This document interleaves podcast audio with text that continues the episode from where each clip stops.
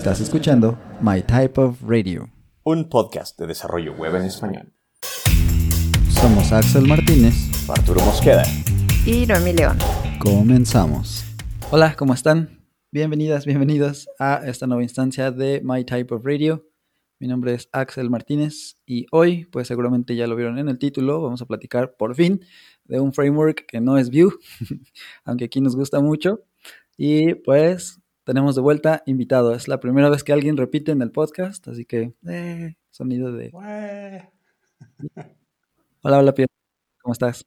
Hola Axel, qué bueno que me invitas de nuevo. Este, bueno, yo soy Pierre Bover, soy un uh, desarrollador web, tengo ya unos cuantos añitos trabajando y pues bueno, hoy vamos a platicar de, de Svelte. Sí, sí, sí. Ya platicamos en algún momento de fauna para que no se pierdan ese episodio tampoco y puedan conocer un poquito más de Pierre y todo.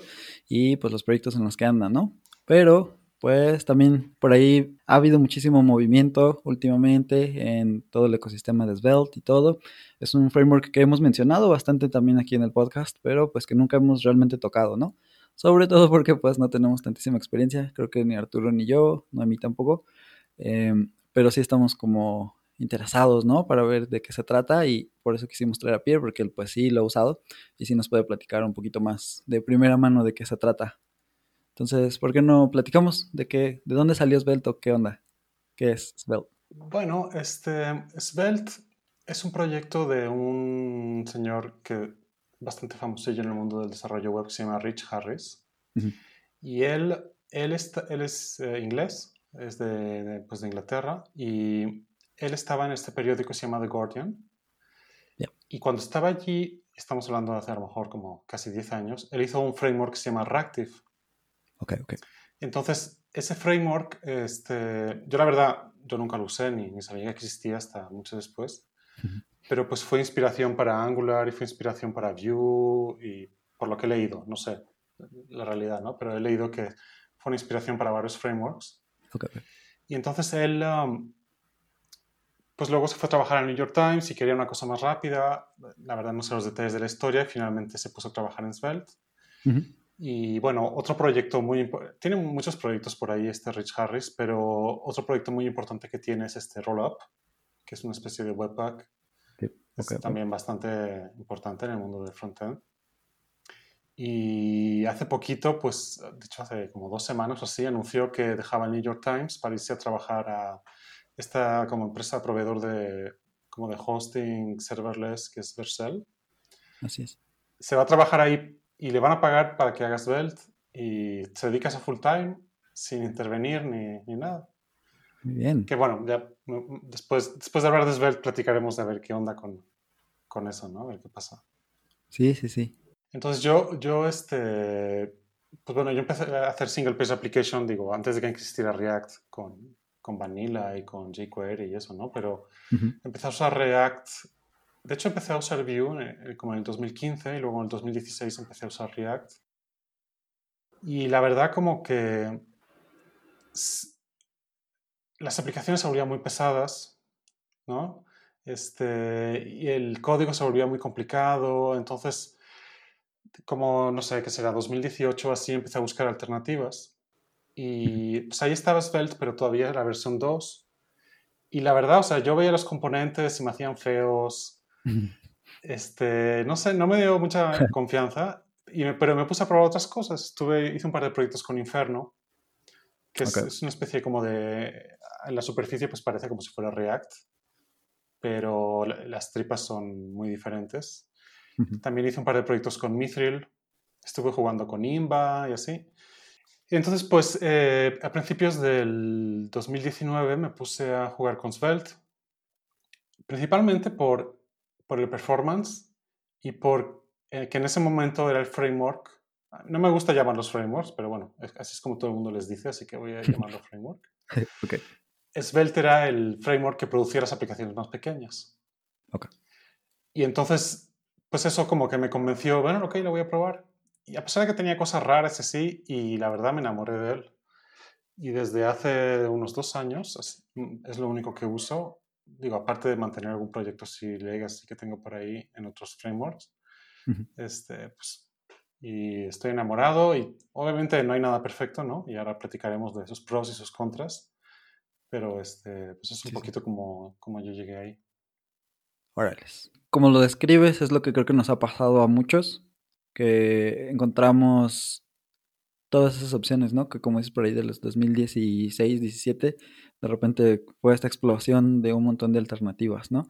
Y yo, por ejemplo, trabajaba en un, un lugar que era básicamente, eh, que era Nearshore, ¿no? La idea es que los clientes tenían algún proyecto y era o ellos ya tenían la idea, la tecnología y la manera de llevar el proyecto, tenían alguna especie de project manager de su lado, o de este lado teníamos que hacer como que todo esa, todo, llevar todo, ¿no? Desde la el diseño, de la UI, la UX y llevar, manejar el proyecto hasta, hasta la parte justo de escoger la tecnología, ¿no? Entonces, pues ahí estaba también ese peso, digamos, de nuestro lado de buscarle cuál era la, la que se iba a usar y cosas así, ¿no?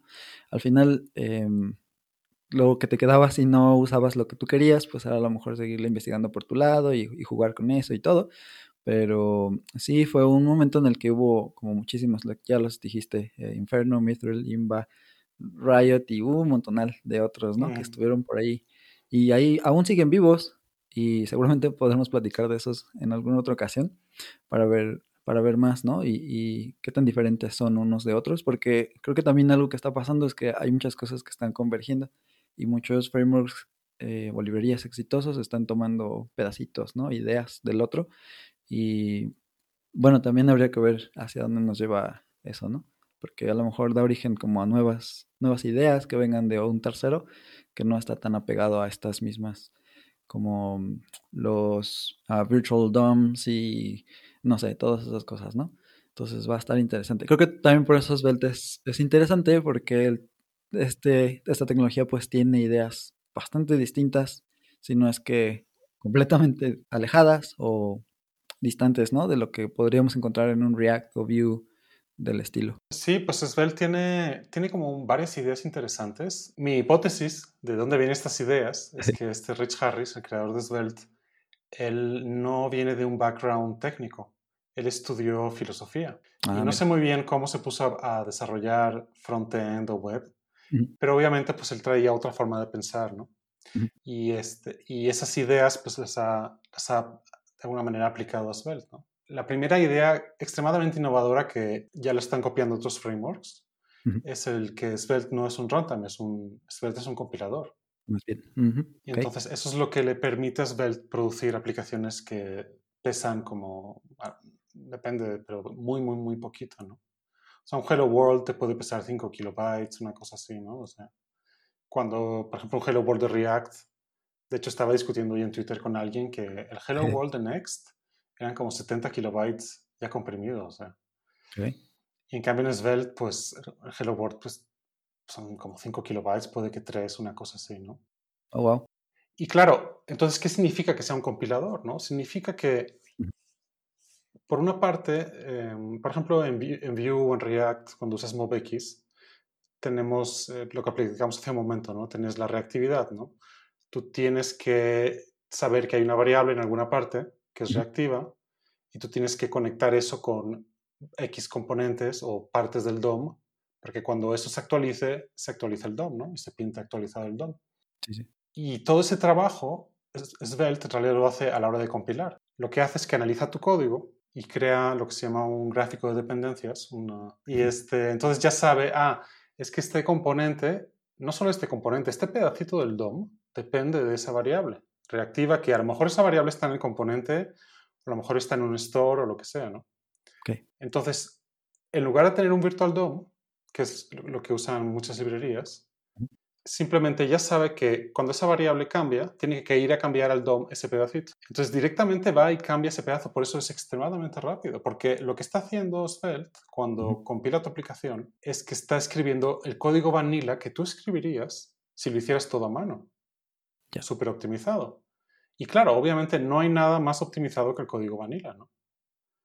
Entonces, lo que pasa es que si tú tuvieras que hacer un, una single page application reactivo, etcétera, con, código vanilla, pues ya te puedes morir. O sea, en cambio, lo que hace Svelte es que te da este lenguaje, porque es- eso es lo que después de muchos años Rich Harris di- se dio cuenta, no, es que en realidad Svelte es un lenguaje.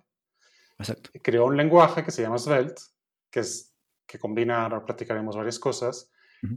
Que el compilador lo parsea, determina todas estas dependencias y te crea finalmente 99.99% código vanilla que actualiza pedacitos del DOM de forma súper eficiente. ¿no? Rapidísimo. Así es. Y esa pues, es una idea muy, muy eh, innovadora, que ya hay, hay otro framework que- de un, un tipo que se llama Ryan Carnato, que si no lo siguen en Twitter, búsquenlo, este, ujú. es un genio. Tiene un framework más o menos nuevo que se llama Solid, Solid.js, que le- es co- eh, los componentes se parecen mucho a React. O sea, él tiene los hooks y todo ese rollo, pero las tripas mm, para nada. O sea, es un compilador igual que Svelte. Ah, Y eh, hoy por hoy es el framework más rápido así del planeta, casi casi. Eh, y órale. es- a mí no me gusta, me gusta más la, la, la- la sintaxis, la, la- ergonomía, vamos a decir, de Svelte, Ujú, ujú. pero Solid está, se ve muy, muy bueno. Entonces, yo creo que lo que hablabas ahora de las nuevas ideas, ¿no? que Ujú. se, se están, este, se van a implementar, pues la idea del compilador es genial, es absolutamente genial. Sí, sí. Y, y tiene muchos este, como repercusiones, porque eh, los compiladores, así como dentro de la, de, la, de la informática o de la computación, no es un concepto nuevo, ¿no? Claro. Pero para mí, este, la, eh, como realmente lo, lo mejor de Svelte ni siquiera es eso. Lo, mejor de Svelte es el lenguaje Svelte como tal. Ya. Porque l- si tú agarras un componente de Svelte, es mm, eh, parecido a los single file, file applications de. Perdón, single file component, ya me hago bolas, Ujú. de, este, de Vue, ¿no? Vue, ok. Tienes tu HTML, tu, tu lógica JavaScript y el CSS. Ok. Y los componentes de Svelte siguen esa idea también. Pero lo interesante es que le añaden como algunas como mejoras al código de JavaScript que te permiten este, como expresar cosas de forma muy intuitiva, ¿no? Este, por ejemplo, en, en, ah, tú puedes crear, lo llaman como expresiones reactivas, en donde tú empiezas una expresión como con dólar y dos puntos, Entonces, y ahí escribes algo y Svelte ya sabe qué variables estás usando en esa expresión reactiva. Ujú. Entonces, cuando cambien esas variables, ese código se va a ejecutar. Ya. Entonces, tú no tienes que estar pensando en, digo, no sé, en Vue 3, pero en Vue 2 pues está el concepto de los watchers, está el concepto de, los, de los- las computadas, ¿no? Los este, variables que tienen una lógica, etcétera, así. Sí. En cambio, Svelte te da este primitivo reactivo que, tú escribes una lógica y es reactiva y es magia. O sea, ¿cómo funciona? Pues porque el compilador analiza ese código, ya sabe qué dependencias tiene, ya sabe que hay una variable X, y entonces cuando cambia esa variable, pues ejecuta ese código y listo. Sí, sí. Entonces, tiene muchas cositas así que te hacen la vida muy, este, muy fácil, ¿no? Eh, eh, en cierta manera, para mí como que si comparamos Vue y React, yo siempre he dicho que React es como un, muy idealista, en el sentido que quiere ir hacia el ideal. El ideal es todo es JavaScript. ¿no? Sí, desde el principio cuando se habla de JSX es, no, JSX es JavaScript. Se usa el lenguaje de JavaScript con esta como sintaxis de XML y etcétera, ¿no? Y, y luego salió Vue, o bueno, ya salió antes, pero se hizo popular, y para mí. Vue era como muy pragmático en comparación con React, porque por ejemplo, tú en el template no estás poniendo this, bind this y todo ese tipo de cosas porque estás, no estás en contexto de JavaScript. O sea, estás en un contexto, pero te lo da Vue, entonces no te tienes que preocupar de eso, ¿no? Así es. Igual en React antiguamente, cuando querías cambiar el estado de un componente, tenías que usar una función que se llamaba setState. Entonces tú a manita le tenías que decir a React, oye, he cambiado este estado, ve y actualiza el componente. Curiosamente. React no es reactivo, pero bueno. Sí. Este, entonces Vue en comparación con React es mucho más pragmático, ¿no? Hay como, se asumen ciertas cosas este, y Sí. funciona, ¿no? Y para mí Svelte es como que le dio otra vuelta a esto y es todavía más pragmático que Vue. Ya. Entonces, lo que, lo que se reduce a que finalmente, y, y esto que voy a decir no es una opinión subjetiva, estos son datos duros, una aplicación de Svelte tiene menos líneas de código que una aplicación de Vue o de React. De hecho, hay un proyecto que se llama Real World. Es te pasaré el link después para que lo pongas en las notas del podcast. Está muy interesante porque lo que hace ese proyecto es que agarra, replica proyectos de backend y de frontend con diferentes tecnologías. Entonces, tienes, por ejemplo, una API REST X de noticias o no sé de qué, y está hecha pues en Node, en Python, en Ruby, en varios frameworks de Node, o sea, lo que hay como 20 réplicas de ese proyecto. Igual con el frontend, la misma aplicación de frontend está hecha en, en Vue, en pues, todos los que existen está ahí. Y lo interesante es que cada año esta gente de Real World este, pasa como scripts que analizan la cantidad de líneas que tiene un, proyecto, cuánto pesa el proyecto final, el performance, etcétera, etcétera, ¿no? Y pues Svelte más o menos un proyecto comparado con Vue se escribe en la mitad de líneas de código. Y eso, y eso es eso, y eso, mira que yo llevo dos años usándolo y me metí por el tema de performance y que las aplicaciones son pequeñas, etcétera. Mm. Pero lo que me ha hecho quedarme con Svelte es eso, es que finalmente desarrollas más rápido. Para, ya que le agarras la forma de pensar, para mí es mucho más intuitivo. O sea, yo Vue lo usé durante, puede que, tres, cuatro años. Sea, no, no, es así que lo usara en un proyectito ya, no, sí lo usé bastante. Igual React lo usé un par de años. Y, y, para mí Svelte es como lo más intuitivo que hay para este, expresar pues, la gran mayoría de, de, necesidades que tiene uno cuando hace componentes reactivos, que eso es finalmente ¿no? el paradigma actual. Así es. Entonces eso está muy bien. Este, claro, eh, eh, tiene varias pegas Svelte. O sea, bueno, si quieres, antes de hablar de las, de las pegas que tiene, voy a decir otra cosa que me, me gusta mucho de Svelte. Perdón, sí, de Svelte. Es que, eh, además de que te dan pues una cosa que es rápida y chiquita y es, es muy fácil de escribir componentes y así, Svelte incluye como muchas utilidades por ejemplo, Svelte tiene en el core de Svelte este, toda una serie de utilidades para animaciones. Así, y digo, yo la verdad no, antes sí hacía visualizaciones y eso, ya hace un par de años que no hago nada de eso, pero por lo que veo en Internet, si tú quieres, por ejemplo, hacer animaciones con este React, tienes que irte a buscar una librería para meter las animaciones ahí, etcétera, ¿no? Ya, eso ya te viene incluido en Svelte y no pesa nada, porque viene el compilador. Entonces, lo que hace el compilador es que tú cuando usas esas cosas, hace lo que tiene que hacer para que eso funcione. Este, y así como te incluye eh, cosas para, para animar, te incluye un Twin Engine. Un Twin Engine es lo que se usa, pues es, es finalmente el, el, motor de animaciones por JavaScript, pero tú lo puedes usar para lo que tú quieras. Incluye este... Incluye otras cosas, pero lo más importante a lo que quiero llegar es que incluye un sistema de primitivos reactivos que tú puedes usar fuera de los componentes de Svelte. Porque todas las variables que tú creas dentro de un componente de Svelte son reactivas, ¿no? Igual que en Vue.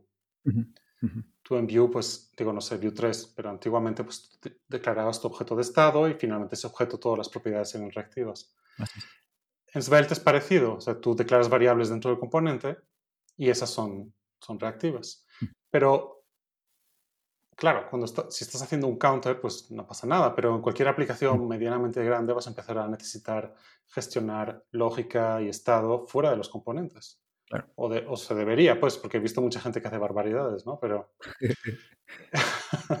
pero este, se puede, pero bueno, no es lo ideal. Entonces en Svelte te da estos primitivos reactivos que son como, son variables que se conectan solitas, vamos a decir, con los componentes Tú simplemente la importas y usas una sintaxis para que se suscribe, de suscribe el componente. Y entonces, finalmente, Svelte, como que todo tiende a que, a que no uses, o sea, va a, va a sonar un poco paradójico esto, pero la filosofía de Svelte es que no uses Svelte.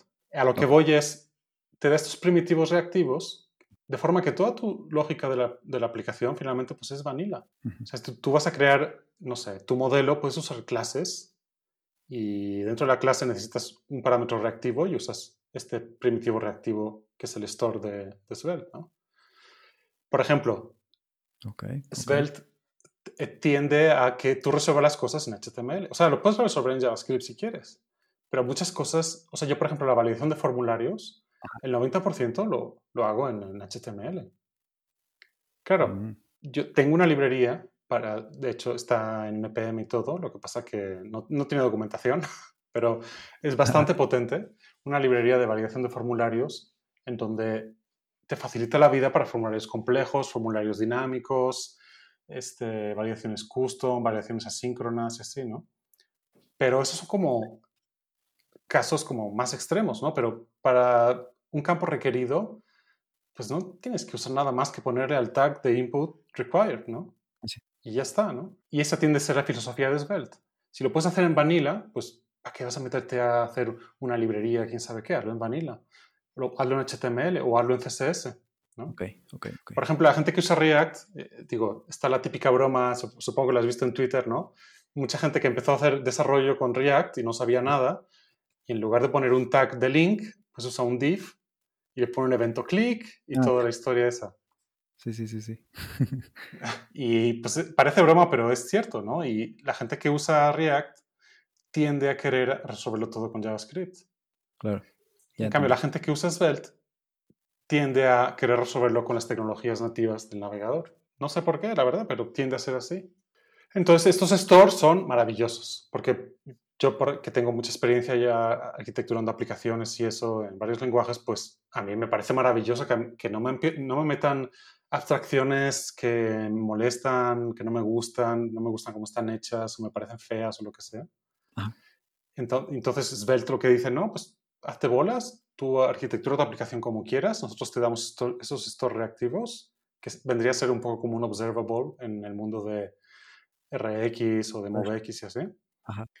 Y ya, y tú haz lo que quieras, ¿no? Entonces, no sé, a mí me gusta mucho esa flexibilidad, se me hace extremadamente elegante todo el tema de Svelte, muy pragmático en, en, en otros sentidos, ¿no? Como mencionaba antes. Ujú. Y, este, y bueno, y luego tienes las ventajas que decía al principio, es de los frameworks más rápidos que hay, de los más que producen menos código finalmente para el cliente. Entonces, todo eso pues pinta increíble. Si lo piensas, está increíble y es que sí está increíble. ahora Luego platicaremos del tema de Vercel y eso. Sí. Pero ahora te voy a platicar las cosas malas que tiene Svelte. ¿ok? Y yo que llevo dos años usándolo, pues me he topado con... Pues para empezar es que pues es un- es un- a pesar de que se habla mucho en Twitter y toda la onda, y Ujú. que la gente habla mucho, tú igual, ¿no? Tú lo has mencionado al principio del podcast que, que ya los, lo has mencionado en el podcast, pero que tú no lo has usado, ¿no? Y así hay Sí. muchísima gente. Órale. Y la consecuencia de eso es que pues hay pocas, muy pocas librerías. Oh, ok. Este, si quieres, no sé, por ejemplo en Vue, pues, no sé, tienes el Beautify y tienes el Vue Bootstrap y tienes, creo que hay uno que se llama Element. Sí, Hay toda una serie de librerías que, bueno, puedes buscar la que más te guste, que se parezca más a lo que quieres, etcétera, ¿no? En cambio, en Svelte hay muy poquita cosa por ahí. ujú. Ya. Yo, la verdad, finalmente lo hago todo yo. A mí eso no me importa. Por ejemplo, ahora estoy, el proyecto que estoy haciendo ahora es una single page application en Svelte. Ujú. Y pues el router lo hice yo. Este, la librería de validación de formularios es mía. Pero hace tres días quería un componente dropdown. Ujú. Si tú quieres un componente dropdown en Vue, vas y buscas en NPM y hay 40, ¿no? Igual este, en React. Sí, sí. En cambio en Svelte, pues hay dos o tres que la verdad están bastante chafas. Entonces, pues bueno, me hice yo mi componente dropdown, que la verdad lo prefiero, porque pues después de muchos problemas he llegado a la conclusión de que cuantas menos dependencias tengas, mejor. O sea, las mínimas. Mm, ok. Siempre si tienes el tiempo, ¿no? De, de, de hacer tus propias dependencias. Pero bueno, Sí, sí. Eso, es- eso puede ser un gran problema. O sea, si, si no tienes gente con mucha experiencia, con, tanto con Svelte como con desarrollo eh, vanilla, esas cosas, pues, pues puede ser un problema. O sea, Ya veo. también, o sea, si, si alguien, por ejemplo, quiere aprender un framework para este, buscar trabajo y así, pues definitivamente no aprendas Svelte. O sea, No va por ahí.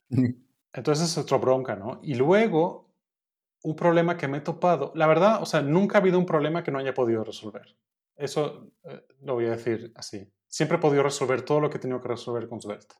Oh, ok. Pero de repente hay, o sea, Svelte te ayuda a que el 90% de lo que haces sea como más fácil que en cualquier otro framework.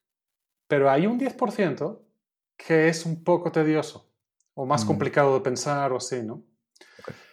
Y claro, yo me he topado con eso de vez en cuando, me topo, quiero hacer una cosa un poco complicada y, y eh, ¿cómo, cómo, ¿cómo le hago? Y encuentro la solución, la verdad, pero no es tan, este, tan fácil como a mí me gustaría, ¿no? Mm, ya veo. Pero finalmente esos son, como dicen, edge cases, ¿no? Este, no, no es así que diga, no, es que ya es súper difícil de usar, nunca más. Como por ejemplo con, con, React y los hooks. Yo nunca los he usado, pero vamos, sigo viendo, después de tres o cuatro años que están en, la gente los usa, todavía hay gente que no los entiende, ¿no? Ya. Y que problemas de cómo tienes que pensar y cómo lo tienes que enfocar. Y... Eso en Svelte yo no me lo he topado. De vez en cuando, te digo, me topo con alguna cosita que, pues mira, no es la forma ideal de resolverlo, pero vamos. Y, pero no sé, o sea, para mí esos, esas, esos contras que tiene Svelte, pues no, para mí no son muy grandes, pero pues sí puedo entender perfectamente que si estás en un equipo que necesitas sacar cosas súper rápido y necesitas usar muchas como dependencias externas y así, pues, pues a lo mejor no sería una buena opción, ¿no? No conviene mucho en ese sentido. Si lo que decías, necesitas algunas dependencias, algunas eh, librerías, componentes prefabricados, cosas así. Exacto. Una cosa que se me olvidó mencionar, que también está muy, muy, muy interesante en, en Svelte, esto es un, es un, es un pro, es tienen una, una, cosa que se llaman actions, que no tiene nada que ver con los actions de Vuex, ¿ok? Nada que ver, pero sí se llaman actions. Ajá, ajá. Es, es este. Tú en- tienes una directiva que le puedes escribir a cualquier elemento en tu template de Svelte. Pues es una directiva que se llama use. Entonces puedes decir use eh, dragger, por decir algo. Y ese dragger es una función tuya que se ejecuta cuando ese nodo se mete al DOM y cuando se quita del DOM te notifica para que tú hagas lo que tengas que hacer.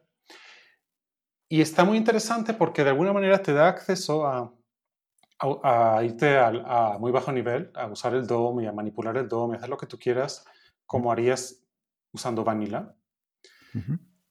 Y está increíble porque, o sea, lo puedes usar para un chorro de cosas. Yo, por ejemplo, lo he usado, este, no sé si lo has visto en Twitter, que estuve trabajando en, una- en un player de audio y lo estuve poniendo screenshots y así. Y eh, obviamente en un player de audio pues tienes muchas cosas que tienes que arrastrar, ¿no? Tienes, Sí, sí. no sé, el, el volumen, el slider del volumen, o tienes una barra para pasar el, tiempo en el audio y así. ¿no?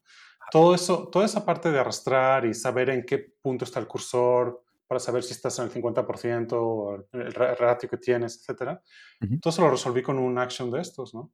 Y, por ejemplo, este, el, eh, el- el router que hice para Svelte, que ese sí está en NPM igual y está bastante bien documentado. Ujú. Uso muchos actions para, por ejemplo, cuando le haces clic a un link, Ujú. tiene que notificar al router que, para que cambie de página y ese tipo de cosas, ¿no? Ok, ok. Están súper, está, a mí me, me, me, me encantan usar esos actions porque sí te, pero claro, tienes que saber lo que estás haciendo porque pues es vanilla, vanilla. Te dicen, aquí está el nodo del DOM y haz lo que quieras, ¿no? Ah, y te digo, yo hace dos años que uso Svelte y hay veces que me encuentro con un problema y digo, ¿y esto cómo? Ah, mira, podría usar una action de esta. Ah, mira. Y entonces y se me empiezan a prender, a girar las ruedecitas en el cerebro, ¿no? Sí, sí. Digo, esto lo, lo conté ahora porque se me olvidó hablar de eso antes, ¿no? Ok, ok. No, está muy bien.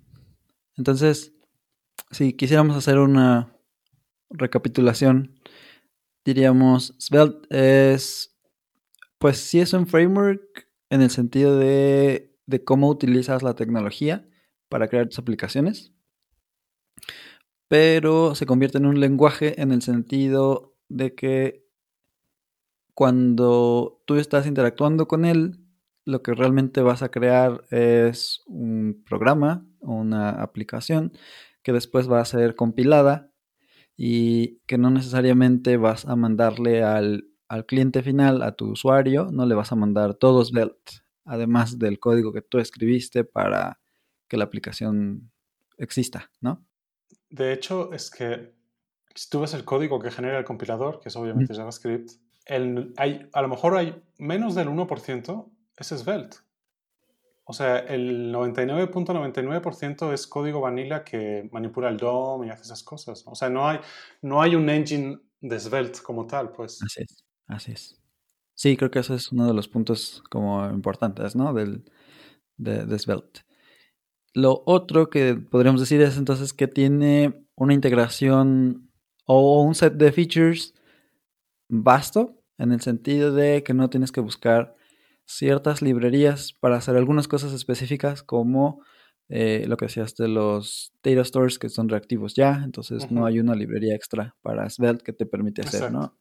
Que, no habría un, digamos, un, equivalente de Vuex o de Redux o Movex para, para, Svelte porque ya viene como parte de, Svelte. Por otro lado, eh, dijimos que hay un cierto ¿cómo decirlo? Que, vamos un poquito retrasados con tener librerías de UI, de componentes, por ejemplo, como Beautify o Material UI o este, este tipo de, librerías que, puedas nada más tomar y ya usar, ¿no? Ahí tendrías que a lo mejor eh, investigarle un poquito o tal vez meterte tú y, y empezar a crear tus componentes.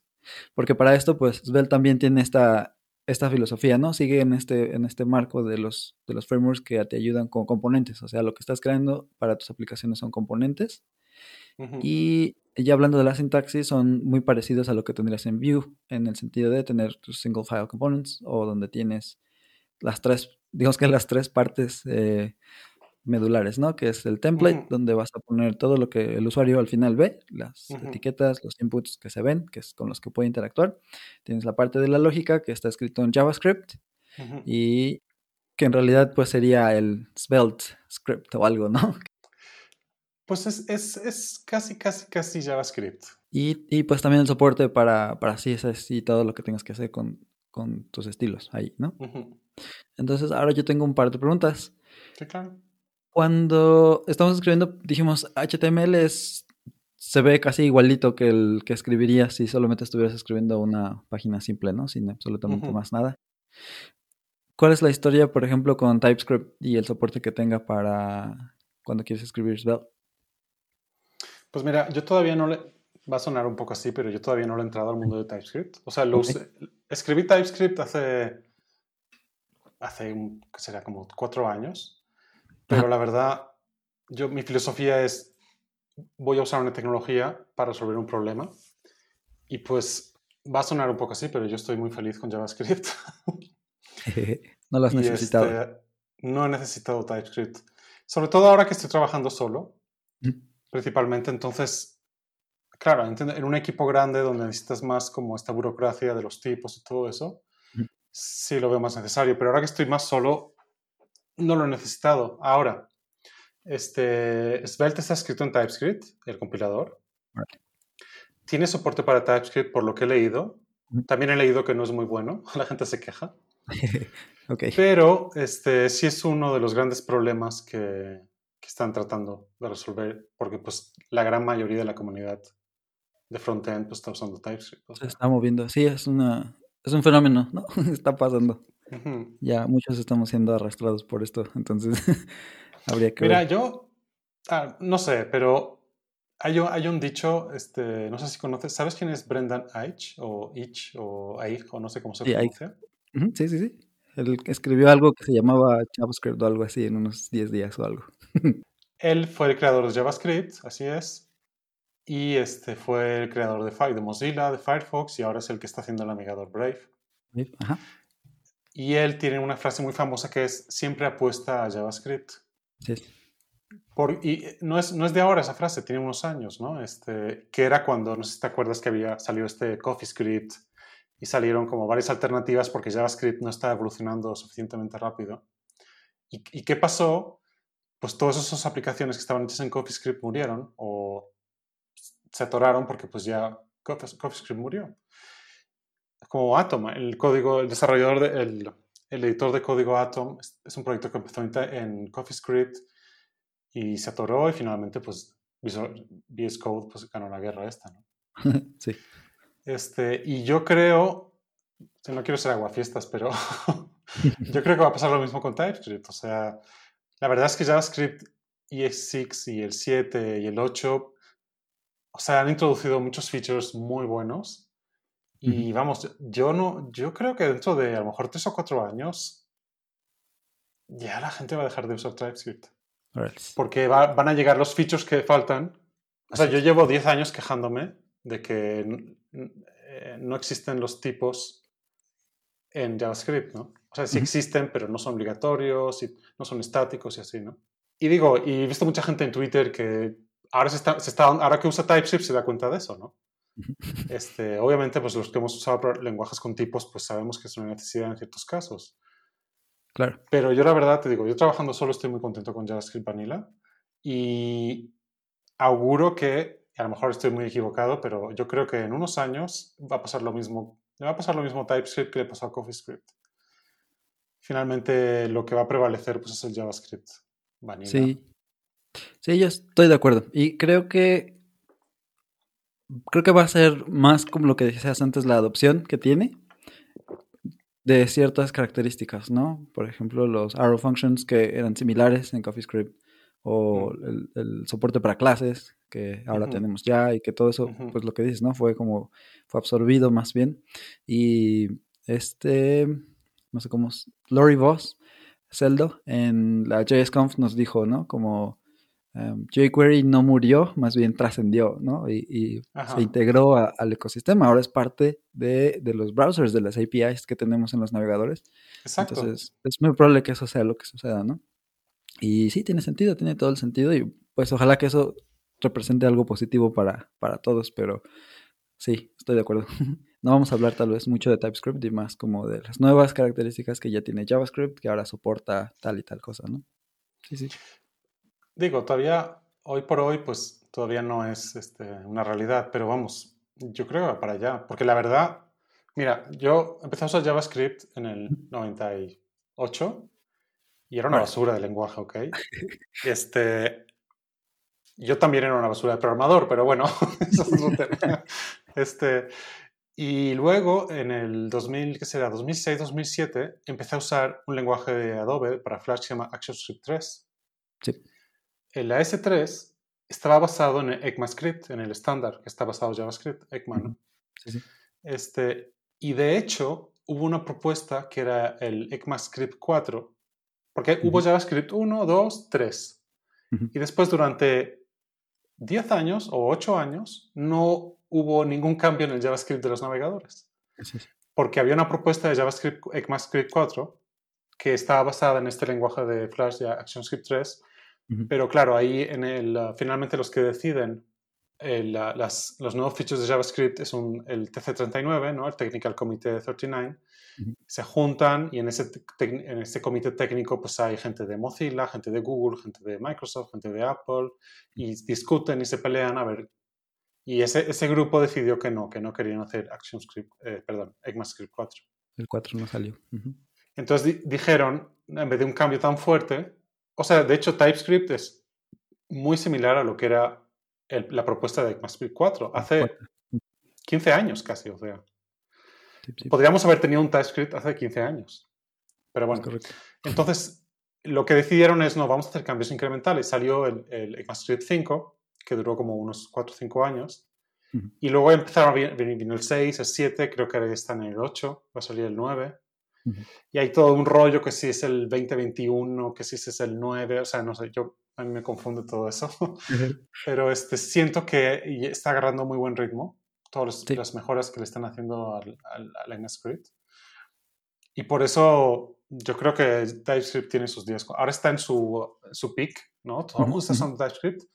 Pero dentro de cinco años, como que vamos a decir, ¿para qué usábamos TypeScript? ¿no? Igual que pasó con CoffeeScript, igual que pasó con muchas otras cosas, ¿no? Sí, sí, claro. Sí, platicamos justamente de esa parte de la historia en nuestras primeras tres partes de la historia de JavaScript y por ahí lo comentamos también, que dijimos era, como era Microsoft, este, uno de los más grandes proponentes, los quisieron como, decimos nosotros, abrirlos, ¿no? Y dijeron, no, no, aguanta. Y pues no, no se hizo. Pero hubiera sido interesante, como dices. Lo bueno es que ya tenemos el soporte ahora y, bueno, que, hay muchas personas que sí están contentas con él y a ver qué pasa, ¿no? Para, para el futuro. Pero entonces, algo similar sería la pregunta para lo de los estilos. Porque habemos quienes todavía usamos, por ejemplo, SAS. Y entonces eh, la pregunta es esa, ¿qué tal el soporte para SAS en, en Svelte? O, o pues para otros. Pues este, yo escribo SAS también, bueno, escribo SCSS, pero pues la misma Sí, sí. idea. Ujú. La verdad, y eso es mi opinión personal, a mí no me gusta los single file components, meterle estilos, Ok. porque yo soy de la vieja escuela y me gusta tener un proyecto de FCS o SAS o lo que sea, o LES, lo que tú quieras, Ajá. separado del resto. Ya. Esa es mi opinión personal y yo lo hago así, pero no hay ningún problema en usar SAS en componentes de Svelte. Precisamente porque como es un compilador, y eso es un, es un concepto muy interesante también, este, tú puedes escribir código, puedes escribir, se llaman preprocesadores, o sea que es código que tú ejecutas en el momento de la compilación para hacer lo que tú quieras, con tu, con tu componente de Svelte o lo que tú quieras. Entonces hay preprocesadores que te permiten usar este SAS o LES o lo que tú quieras, pues. Eso es una configuración en el, en el momento del build, que es cuando, por ejemplo, en Webpack o en Rollup o en lo que tú quieras. ¿no? Entonces sí, puedes usar cualquier lenguaje para escribir estilos, claro. Muy bien. Suena bastante bien. Algo que también vimos y por lo que estábamos diciendo que estaría padre platicar de Svelte era que hay mucho movimiento ahorita en pues en el ecosistema de Svelte, ¿no? Acaban de tener su a las conferencias se les dice Summit, ¿no? El Svelte Summit. creo. Sí, sí, sí. Y bueno, creo que este año también fue remoto o, o híbrido o algo así. Y parece que estuvo bueno. ¿Qué, qué nos cuentas de eso, de esa parte? Pues mira, estuvo muy interesante, este, no tanto por el contenido, o sea, el contenido pues siempre está interesante, hay gente que presta sus proyectos y eso, ¿no? Sí, sí. Pero para mí lo más interesante es que hacía unos días antes del summit, eh, Rich Harris anunció que se iba a trabajar Svelte, o más bien que lo contrataban para que él trabaje full time en Svelte, lo cual, o sea, lo están sponsoreando, los de Vercel están sponsoreando el proyecto de Svelte. Y eso pues va a tener muchos, muchos impactos este, para Svelte, ¿no? Eh, que ahora, si quieres, luego platicamos de eso, ¿no? Pero a mí lo que más me fascinó del, del Summit este es que fueron todo el equipo de DevRel de Vercel se fue a- al Summit este Ujú. y platicaron y sus pláticas eran básicamente vamos a venderle Svelte al mundo del frontend.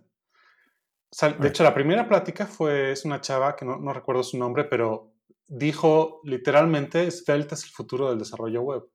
Hmm. Esas, en inglés, claro, pero dijo esas palabras en mitad de su plática, ¿no?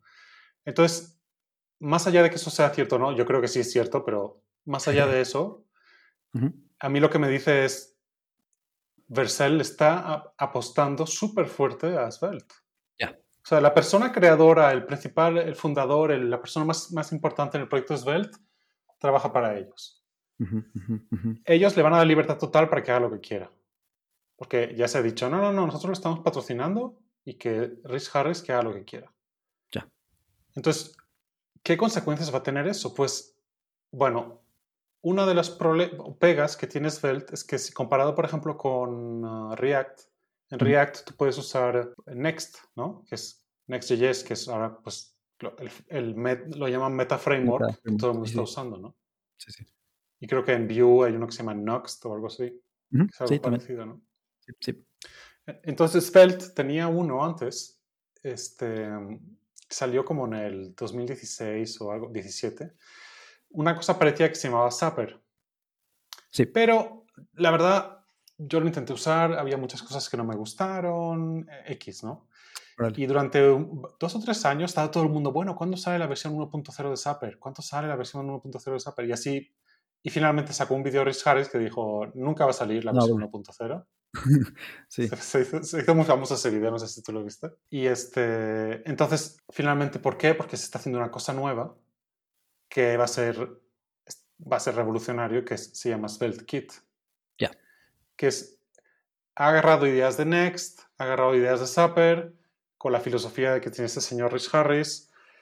Entonces, Svelte Kit es el meta framework para Svelte para hacer aplicaciones, pero y lo, aparte de pues, todo el rollo de la convención sobre configuración y todo ese tipo de cosas, que es como famosas de Next, lo interesante es que pues tiene como muchos, como está pensado como para el futuro, muchos paradigmas de hosting. Porque tú, por ejemplo, tú puedes tener, si tú este, usas Next, pues o bien tienes un servidor de Node o bien tienes Cloud Functions en Vercel, que es como lo típico. Tú haces Next y lo haces deploy en Vercel y tienes tus Cloud Functions que renderían en HTML y todo el rollo, ¿no? Este, pero en SvelteKit ya lo están pensando para que pueda funcionar como tú quieras. O sea, por ejemplo, quiero que funcione un servidor de Node con, con, Fastify y que cada ruta la renderé este, el HTML y, le, haga la hidratación y todo el rollo. Lo puedes hacer. Quiero un single page application. Lo puedes hacer. Quiero una que me renderé todas las rutas estáticas en JavaScript. Lo puedes hacer. Quiero que una ruta sea un single page application y otra sea estática y otra sea dinámica y así. Lo puedes hacer. Mm. Quiero que corra en Cloudflare Workers. Funciona. O sea, o va a funcionar. No sé si ya ahora ya funciona. Quiero que corra en Vercel. Quiero que corra en, este, en Amazon quiero que funcione con tecnología serverless o con un servidor de node tradicional en Heroku o lo que tú quieras, ¿no? Ya es posible, casi todo eso que te estoy diciendo ya es posible. Lo que pasa es que todavía no ha llegado el 1.0. Y ahí es donde entra la inversión que está haciendo Vercel. O yo creo, pues es mi opinión, ¿no? Pero lo que está haciendo con contratando a Rich Harris o dándole dinero para que mejore eso. Sí. Porque yo siento que Vercel, pues lo que quiere es alejarse de React quiere alejarse de Next, hablando dentro de cinco años, pues no, no ahora. y, le están apostando a Svelte. Porque es más rápido, porque es más ligero, porque Facebook es Facebook y ya sabemos. Este... No vayan a hacer una de sus bromas, ¿no? De ahora cambiamos la, la licencia y los términos legales de quién usa nuestras aplicaciones, nuestra tecnología de React y así. Sí, me acuerdo de eso. Este, exacto. Entonces, yo creo que lo que, lo, que pensó este Guillermo Rauch, que es como el fundador de... De Vercel. De Vercel, exacto. Dijo, mira, mejor nos vamos con una cosa completamente open source, que es más rápida, es más ligera, es más flexible que React. Y el hecho de que sea mi empleado, pues me voy a ir enterando de cómo va, hacia dónde va el proyecto de primera mano, pues. Ya, pues sí, sí, sí. Y yo creo que eso es finalmente pues el, el propósito detrás de todo eso, ¿no? Muy interesante. Entonces, Svelte sigue siendo, la verdad es, si tú ves las descargas semanales, en el último año y medio, dos años, han crecido exponencialmente, más rápido que el COVID, casi, casi. Y eso ya es bastante decir. sí, exacto. Pasó de ser un proyecto así completamente de nada y ahora creo que ya tiene 500.000 descargas semanales. Que bueno, comparado con Vue y con React no es nada, son migajas, ¿no? Pero si tú ves las descargas de NPM, tienen un crecimiento fuertísimo. Ya. Entonces, el interés está creciendo, pero la verdad es que el proyecto estaba un poco atorado porque pues todo el mundo lo hacía en fines de semana. Pero ahora que este Rich Harris pues se va a dedicar full time a eso, la idea es que le va a dar un empujón enorme. Sí, definitivamente. Sería algo muy similar en ese término a lo que le pasó a Evan, ¿no? Evan Yukon. Exacto. Convertirse en full time de Vue para poder dedicarle el tiempo, pero eso fue porque eh, como que creó esta comunidad que le empezó a dar como los patrocinios y todo, ¿no? En este caso el dinero viene de ahí y acá va a ser pues como un empleado, como parte de una organización, una empresa que ya existe y pues que lo va a estar fondeando, entonces qué bien, ojalá que sí, sí levante más y más rápido entonces. Sí, de hecho, ahora que comentas esto de Banjo, eh, la historia que yo he leído es que en efecto, él puso el Patreon ahí y, y los principales este, patrocinadores son empresas chinas. Creo que es Alibaba y no sé qué otra empresa que finalmente parece ser que en China Vue es mucho más popular que React. Sí, sí, eso parece. Entonces, pues sí, el futuro, se ve, se ve muy bien el futuro de Svelte. Este, y la verdad, todas las como todos los, como dicen en inglés, los wrinkles, ¿no? Las arrugas que hay ahí que hemos experimentado, pues se van a ir aplanando. y, y, pues es más, yo creo que a lo mejor el próximo año no, pero a lo mejor dentro de dos años sí va a ser una de las opciones más populares. Populares, claro, claro. ¿En qué versión estamos de Svelte ahora? La versión, versión mayor es 3. Ok. Este, y la verdad, o sea, ahí como platican acerca de qué hacer para la 4 y no sé qué. Yo no estoy, o sea, sí he entrado a algunos como RFCs, ¿no? Ah. para discutir y hablar de mi, ah, opino y tal, pero... También usan estos. ok. Sí, y, todo, y eso me, me encanta porque es todo público y transparente, ¿no? Muy bien. Y finalmente, por ejemplo, mira, fíjate, una, un- una cosa que tenía Zapper, que era el MetaFramework an- Sí. antiguo. Era que eh, tú ibas a una URL, la URL digamos que era dinámica, y te pintaba el HTML, te regresaba el HTML al navegador y después hacía una hidratación con el JavaScript para que fuera interactivo. Ujú. Pero una vez que ocurría eso, se convertía en un single page application. Entonces, eso tenía como una serie de implicaciones que pues, no, no me voy a meter ahora. Por ejemplo, manejo de cookies y así. Y este que, que eran problemáticas. A mí, yo fue esa la razón por la cual dije no quiero usar Zapper. Y cuando empezaron con SvelteKit, hace como que será un año, un año y medio, este, iba a funcionar así también. Entonces, toda la comunidad se quejó, oigan, es que no Mm. queremos eso. Y finalmente dijeron, "Oh, está bien, ok, no vamos a hacer eso porque la comunidad no lo quiere, ¿no? Entonces. Me gusta que el proceso, como toman las decisiones, este, es muy transparente y es bastante racional, o sea, no, no es como, como, por ejemplo, React, ¿no? Que dicen cosas y luego anuncian y luego quién sabe. O sea, por ejemplo, el tema del suspense. O sea, ¿cuánto tiempo llevan hablando con el tema del suspense de React? ¿Cuatro años? Y todavía no está sí. listo y todavía... Y es que, ah, no, espérate, es que ahora vamos a hacer los componentes de servidor para el streaming y eso. Y... Así nos tienen en suspenso con eso. Exacto. Exacto. De hecho, ah, en paréntesis hay un video muy bueno de, por ahí de Rich Harris que compara React con Suspense contra Svelte sin Suspense y Svelte tiene un performance creo que 50 veces mayor o no sé, una cosa Órale. así. Bueno, O sea, es que es, es una bestialidad este, en cuanto a performance. Yo nunca he visto un problema de performance en lo que yo hago. Ujú. Donde podrías ver sería que estuvieras, no sé, haciendo barbaridades con 10.000 o 100.000 nodos en el DOM, actualizándolos todos y ese tipo de cosas, ¿no? Que, de plano.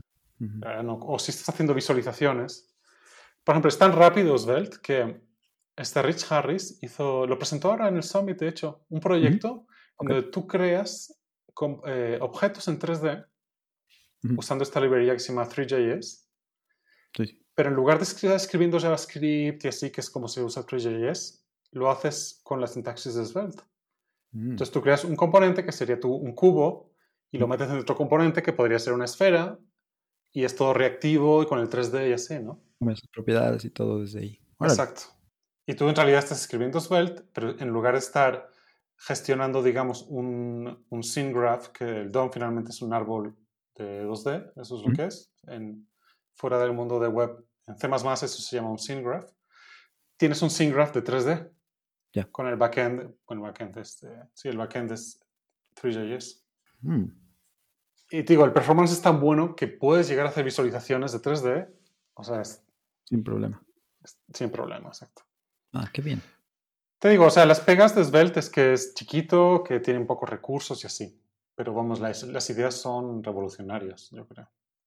Sí, técnicamente es, es un buen proyecto, ¿no? Si no, no estaría Vercel por ahí echándole los dólares en la cara a Rich Harris tampoco, ¿no? sí, no, o sea, para empezar, o sea, hay varios factores. El primer factor es que Rich Harris ya hizo un, framework bastante maduro que es este Reactive. Sí. Y lo desarrolló durante muchos años. Se usó en proyectos grandes como este periódico The Guardian, así. Entonces no empezó de la nada. Empezó, cuando empezó Svelte tenía un bagaje de varios años de hacer un framework bastante grande. Y además Svelte lleva como seis años con Svelte. O sea, no es así que haya salido hace seis meses, ¿no? Así es. Es un proyecto bastante maduro. Entonces, este... Sí, es- eso es una muy buena solución tecnológica. o sea. Sí, sí. Hay un talk muy bueno de él, creo que es repensando la reactividad o algo así, creo Uh, que es sí. presenta. Es maravilloso Y- ese video. Sí te vuela la, la cabeza, como dicen por ahí, ¿no? Te quedas pues muy intrigado. A mí por eso me llamó la atención un poco. Eso lo llegué a ver y, fue, fue interesante. E- Es un poquito lástima que no puedo utilizarlo ahorita, eh, pero a lo mejor va a ser mi, va a ser mi nuevo view, ¿no? El, framework que uso de un lado, además de lo que hago en el trabajo. Vamos a ver qué pasa con eso y a lo mejor este podcast se convierte en más, más de Svelte que de Vue. Ya veremos. Oye, pero ya para cerrar, este, quería platicar un poquito nada más como de los recursos que hay disponibles de la comunidad. Decías, pues a lo mejor no es, no es tan grande y el framework y todo, pero, o sea, en cuanto a ecosistema, pero a lo mejor sí hay algún, alguno que otro recurso por ahí, ¿no? Como para, para guiarse. No sé, la documentación, algún grupo de, de Discord o algo. Pues hay un Discord. A mí no me gusta, la verdad, los chats. Me gustan más los foros. Y la verdad, a lo mejor hay algún foro de Svelte, la verdad no lo sé. Ah. Yo cuando tengo un problema, así que me topo con no sé qué hacer, voy al Discord, pregunto por ahí, a veces me dan solución, a veces no, pero si te vas a Stack Overflow y ta- tagueas con Svelte, Ah, a mí me ha contestado Rich Harris directamente varias veces.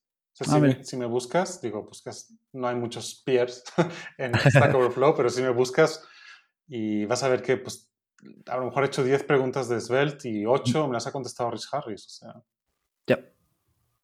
Yep, yep. siempre tiene una respuesta más o menos rápida y así. Y si no, pues a veces hasta, si me sigues en Twitter, habrás visto que pregunto cosas y me contesta a veces Rich Harris, a veces me contesta un tal Anthony, que él también es parte del core de Svelte. Están ahí muy activos, eh, muy este, con ganas de ayudarte, no sé, yo- muy buena onda, la verdad. Sí, las ventajas de ser un early adopter o no sé cómo le podríamos decir, ¿no? Sí. Todavía tienes esa, esa línea directa, eso está muy padre, eso está interesante también por quien quiera aventarse ahorita, es buen momento para que el mismísimo Ch- Rich Harris les conteste. Sí, de Muy hecho, finalmente Svelte, pues em, como es un compilador, a fuerzas tienes que usar un proceso de build, cosa que, por ejemplo, con Vue no es siempre necesario. O sea, tú podrías usar Vue directamente como un reemplazo de jQuery, ¿no? En un proyecto de PHP o algo así, si quisieras.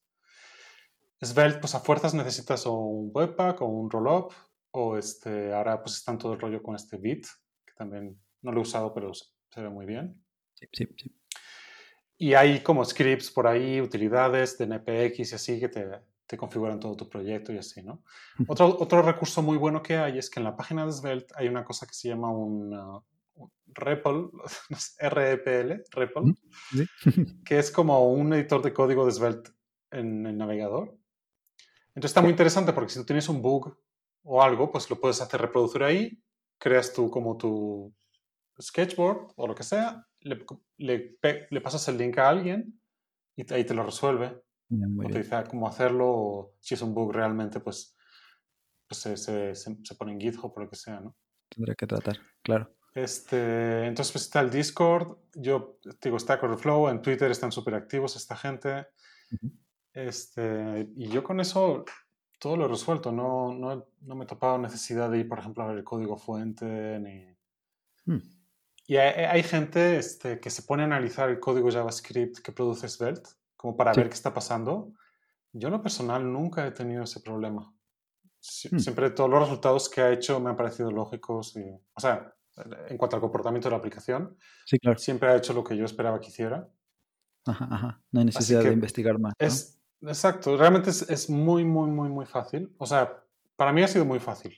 Este, no, no sé, a lo mejor una persona que empieza de cero, a lo mejor el tema de la reactividad, de los statements reactivos son un poco raros, no sé. Para mí ha sido muy intuitivo, la verdad. Ha sido mi experiencia. Muy bien. Pues yo creo que nos van a quedar bastantes otras ideas que, que podemos explorar y otros temas que podemos platicar. Am, pero por el momento yo creo que podemos eh, irlo terminando por aquí. Hay otras dos secciones del episodio, en- como en todos, en las que por un lado platicamos de nuestros picks, algo que queremos recomendarle a otros. La última vez que estuviste acá nos recomendaste Dune. Ya la fui a ver.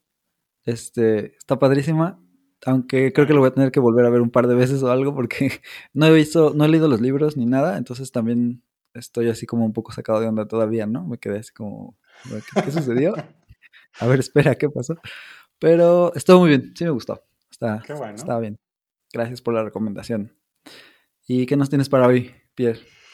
Pues mira, yo, ya que esto es como muy abierto, una cosa que me, me como me, me estoy volviendo un poco adicto últimamente es, hay un canal de YouTube Ajá. que descubrí hace como un mes que se llama Film Courage. Ok. Es, es, es, es, es una chava que se dedica a entrevistar gente que hace cine. Mm. Pero gente que, que escribe guiones, actores, productores, directores. Pero lo interesante, obviamente hablan mucho de cine, ¿no? Pero lo interesante es que Ujú. finalmente todo eso son como personas creativas Sí. que te cuentan, porque finalmente son entrevistas como de dos horas, tres horas, Órale. y, este, y les hacen muchas preguntas como de, de su día a día, de cómo resolvieron sus bloqueos creativos, de cómo, a qué hora escriben mejor, este, cosas como muy cotidianas, este, problemas personales que tuvieron, traumas que les impidieron eh, desarrollarse creativamente. Me parece como fascinante, ¿no? Oír a gente. Hoy estaba viendo uno de un chavo que es vietnamita, que nació en Vietnam, pero bueno, se ha educado ahí en Estados Unidos, y cuenta que él, él era fotógrafo y un día dijo, no sabes qué, voy a hacer cine. Y habla de todos los 10 años que se tardó desde que tomó la decisión hasta que finalmente hizo su primera película, que la hizo hace un año. Y todo, todo, todo el proceso que, por el que pasó emocionalmente, psicológicamente, los problemas prácticos de, pues, de dónde sacas el dinero, cómo Ujú, le ujú. haces, o sea, cómo aprendes a escribir guiones, cómo... Entonces eso me, me- no sé, me parece fascinante ese canal. Digo, yo, pues ahora estamos aquí, pues estoy, soy el señor frontend, ¿no? Y eso, pero yo soy, hago de tú, bueno, aquí está, no se va a ver en el podcast, pero hay un piano ahí detrás, y, y- y escribo sí. también, y hago música, y hice fotografía muchos años. Bien. Entonces, entonces como que soy, me considero una persona creativa. Creativo. este, Ajá, ajá. Entonces, pues, me parece fascinante ver a personas que cuentan por lo que pasaron y cómo resolvieron eso a lo mejor internamente o como cosas prácticas, no sé. Me- fascinante, me parece. Tienen un Twitter, tienen un blog también, estos de Film Courage, Órale. y tienen, ah, tienen las entrevistas enteras, pero luego tienen bueno, como snippets de cinco minutos y así. Ah, ya. Órale. Y así es como llegué. Un día YouTube me lo recomendó. Yo la verdad no me gustan las recomendaciones de YouTube, pero dije, a ver, no, mira, No siempre. esto. Y, dije, y ya me enganché y vi 20 y entonces ya, ya es como una de las cosas que más estoy viendo en YouTube es este canal de YouTube. Film Courage. Ya lo vamos a poner por ahí en las notas del show para este episodio. Se ve interesante. Sí, parece que debes tomarte tu tiempo para... Te digo, tienen como co- videos más cortitos y llevan 4 o 5 años haciendo videos. O sea, hay una cantidad enorme de material ahí. Órale. Sí, sí, ya. Ya los estamos poniendo por aquí. Se ven, se ven bien. Ok. Va que va. Yo tengo aquí en la lista un libro que se llama Crushing It. Y acabo de perder el autor. Pero bueno, este lo escuché como audiolibro yo. Y lo narra pues el mismo autor, ¿no? La idea es que sean... eh, son diferentes proyectos que han sido exitosos, digamos, ¿no? Como en, el área del emprendedurismo, son empre- emprendedores que están contando un poquito de su historia, ¿no? Em, Gary Vaynerchuk, Vaynerchuk, algo así se llama. Y más allá de darte consejos millonarios, que ahora se está poniendo, creo que un poco de moda esto, eh, menos, menos que eso, creo que la idea es más mostrarte algunos como rasgos en común que han tenido las personas, las personas exitosas en sus proyectos, ¿no? La constancia, el esfuerzo diario, el no desperdiciar tu tiempo, este, dedicarle, a lo mejor invertirle en ciertos aspectos, cosas como esas, son como de las ideas que yo me, me quedé con eso.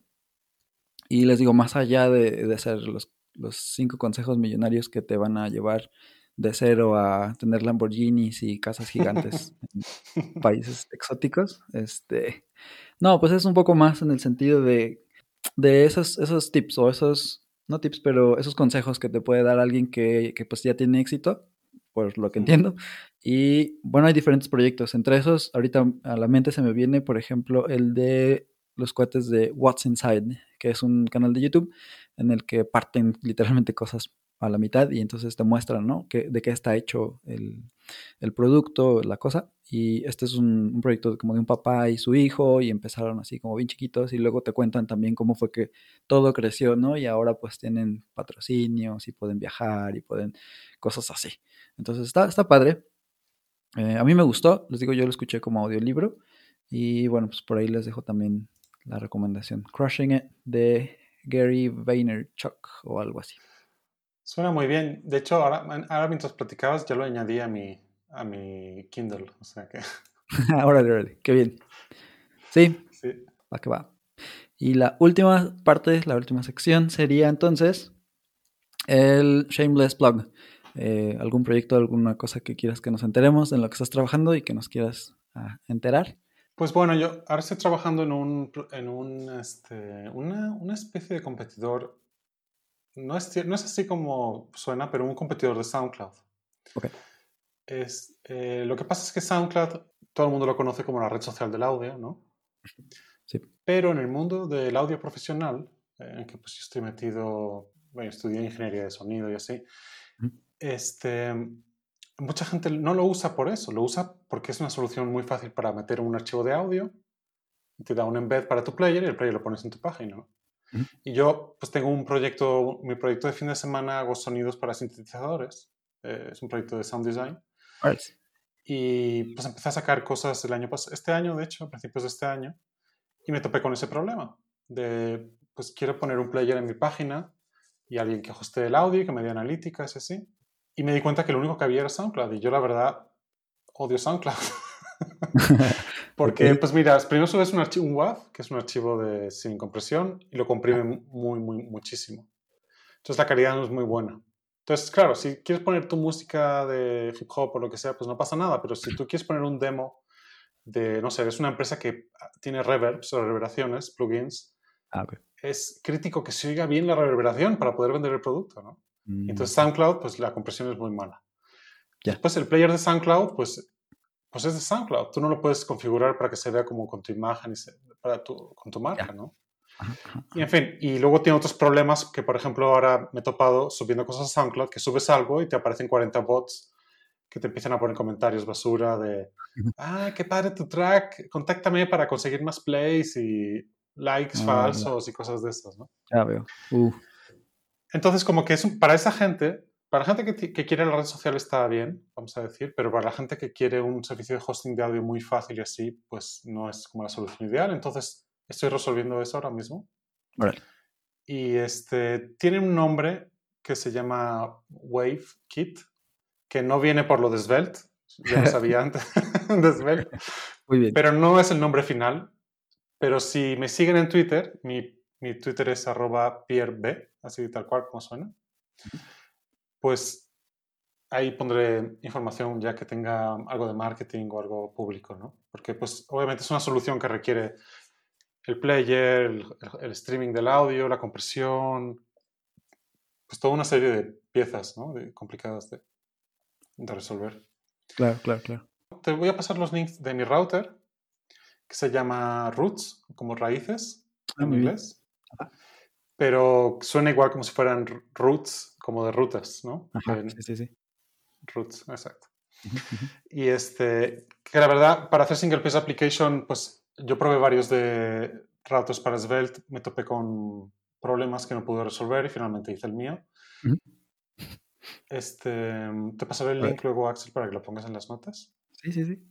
Todavía está en super beta y así, pero mira, yo lo estoy usando eh, sin problemas. O sea, Muy bien. y tengo otra librería que se llama Submit, pero en lugar de una U es una V, es, Submit, Ah, muy bien. que es mi librería para este de validación de formularios, ok, ok, ok. que también, o sea, eh, no tiene documentación. O sea, había documentación, pero como hice un cambio muy fuerte en el proyecto, finalmente la borré para, Ok. Porque pues cambió todo. Ujú. Ah, Pero hay un proyecto completo, hay el código, o sea, hay un proyecto completo de con varios formularios, con varios ejemplos y así, lo que simplemente no está explicado. Pero pues tiene features muy avanzados, este, campos que dependen de otros campos, validación de grupos, Ah, eh, validación entre, o sea, validación entre campos, pero también validación entre, por ejemplo, quieres validar día, mes, año, y validas cada campo y luego validas el metacampo del año, Claro. que es si eres mayor de 18 años. O, Hmm. por ejemplo, si tienes un formulario dinámico, que a medida que la gente mete cosas, el formulario va cambiando, Sí, depende todo de la eso opción está resuelto. Este, está, la verdad, estoy muy orgulloso como quedó, pero pues no hay mucha documentación, lamentablemente.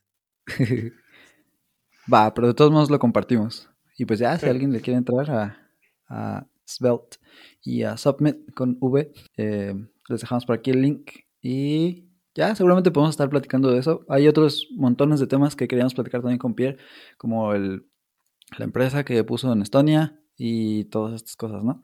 Pero ya, ya te tendremos de vuelta, esperemos pronto, Pierre. Claro que sí. Bueno, eh, mi blog sería solamente eh, que vayan a ver. Hoy, hoy estuvimos platicando de Svelte y todo, pero Notes on View es una app de Netlify que no he actualizado en un rato, pero que pretendo hacer. Pronto es, es básicamente eso, las notas que yo fui tomando de cómo me gustaría a mí que me explicaran View si fuera, eh, si tuviera que empezar casi que de cero, ¿no?